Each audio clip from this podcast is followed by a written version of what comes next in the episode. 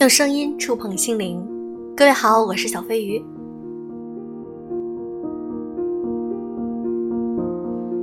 经常会有粉丝私信我，小飞鱼，我觉得自己特别不自信，有的时候在别人面前总是觉得自卑。但我其实想跟大家说，自信是通过很多方式来表现出来的。如果你已经进入职场，那么我劝你提早开始提升你的赚钱力，因为赚钱力对我们来说并不世俗，而是你有了钱，而且是自己赚来的。通过自己的能力，当你发现自己和家人的生活都改善了，你会觉得非常有成就感。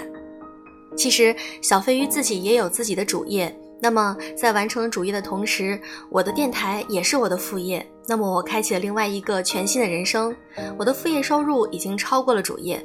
那么可以说是我的非常好的一个经历，也想和大家一起来分享。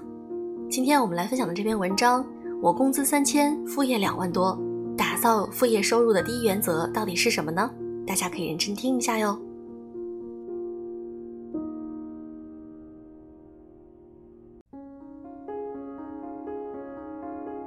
现在打造副业成了一种流行。白天他也许有自己的本职工作，是一名普通的公司职员。下班后，他又有另外一个身份。每个月所赚的钱占大头的是副业收入。多赚的钱不仅仅只是能够让他和家人过上更有品质的生活，还让他有了之前不曾拥有的底气与自信。这样的生活，我相信是大多数人所希望的吧。前几天有一个小伙伴给我留言说。我每个月工资三千元，但现在靠做短视频，每个月实际收入差不多有两万多。他想要辞职，全职做内容创业，不知道这样做对不对？我的建议是不要冲动辞职。他的情况和我差不多，我也是兼职在做电台，每天抽出一些时间看看书、写写字、写一些文章，然后呢录制成节目，差不多收入还是挺高的。平时该上班上班，该社交社交，该带娃带娃。这是我多年兼职主播和做知识 IP 渐渐找到的一个比较合理的平衡点。我之所以还在做本职工作，主要是因为想要让自己和外界保持一定量的沟通联系。所以我的建议是，如果你有本职工作，我建议不要去辞职，把内容创业当成一种副业，即便是兼职，用对技巧，收入也会很可观，很可观。如果你是家庭主妇，是宝妈，为了照顾宝宝不得已全职在家的话，那么可以做内容创业。它操作灵活，对时间空间的要求几乎没有，但是完全可以打造成一份真正的事业，给你提供可观的收入、赚钱的底气。我为什么会这样的建议呢？首先，很多人之所以选择辞掉工作去做自由职业或者是创业，并不是因为自己的能力真的能够独当一面。也不是因为自己真的发自肺腑的想要奋斗出一番天地，而仅仅只是因为当前工作的不顺利，甚至只是因为和领导关系不好，不想要再去给别人打工了，伺候老板了。于是做自由职业去创业，成为最为冠冕堂皇的理由，既能骗得了自己，也能瞒得了家人。之前我看过一个情感综艺类节目，节目中的一对情侣有了很深的矛盾。原因是女生觉得男友不务正业，总是想要创业，毕业了也不找工作，天天待在家里去搜索什么创业项目。评委就问这个男生：“既然你想要创业，你打算涉足哪个领域呢？”男生回答：“我打算做一个餐馆。民以食为天，人们都爱吃，做个餐馆肯定亏不了。”评委又问：“那你打算做什么菜系呢？有厨师吗？服务员配几个？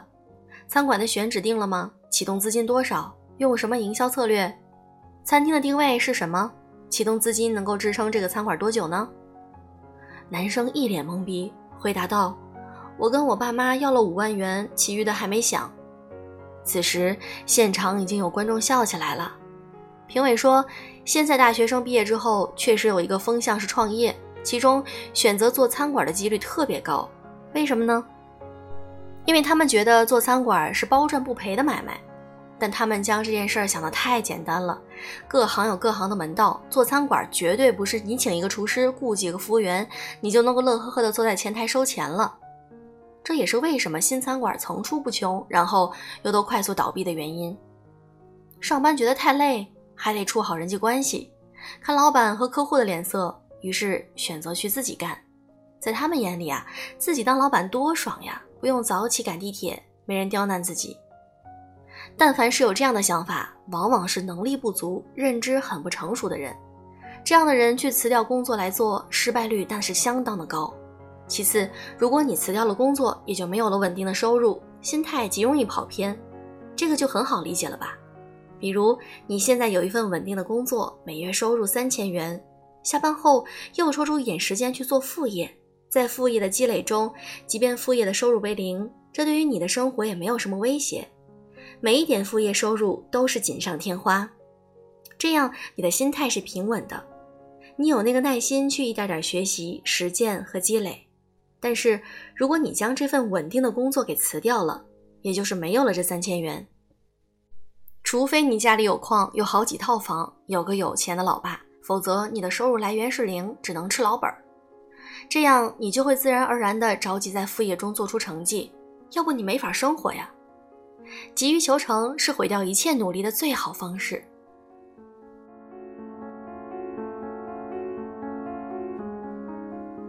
当然，也会有人告诉我，刚刚好，你说的不对。某某某就是辞掉工作，然后自己干，现在的收入好几万的，人家都能够成功，我也能。一心不能二用，辞掉工作后没了后路，反而能够竭尽全力的去奋斗。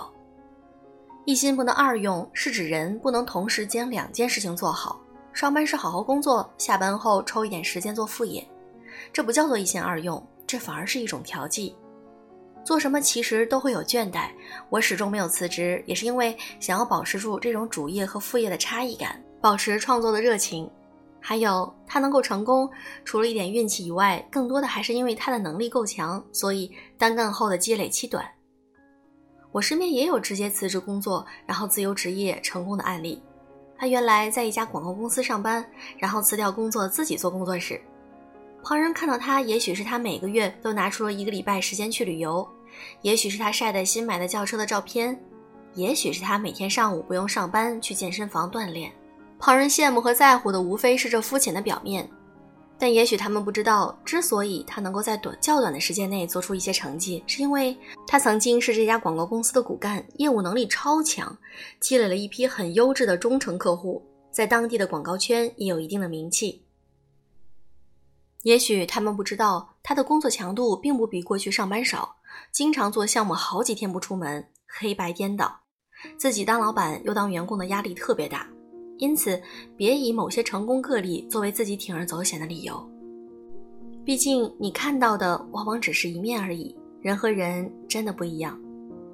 别动不动就去学习电视剧和小说的做法，觉得主角往往都是孤注一掷，而且绝处逢生的。首先，你不是主角，你没有主角光环。其次，你的生活还远远没有走到绝处，并不需要你孤注一掷，给自己留有余地才是有智慧的表现。有稳定的工作能够确保你有稳定的收入。其次，做副业肯定会有一定的投资，但不要为了做副业而盲目的欠债，这样你就可以将副业的风险降到了最低，以确保自己能够用一个较平和的心态来帮助自己度过最初的职业初期。你需要的不是激进。你需要的是稳中求进，稳是打造副业，让收入多元化，抓住更多机会的大前提。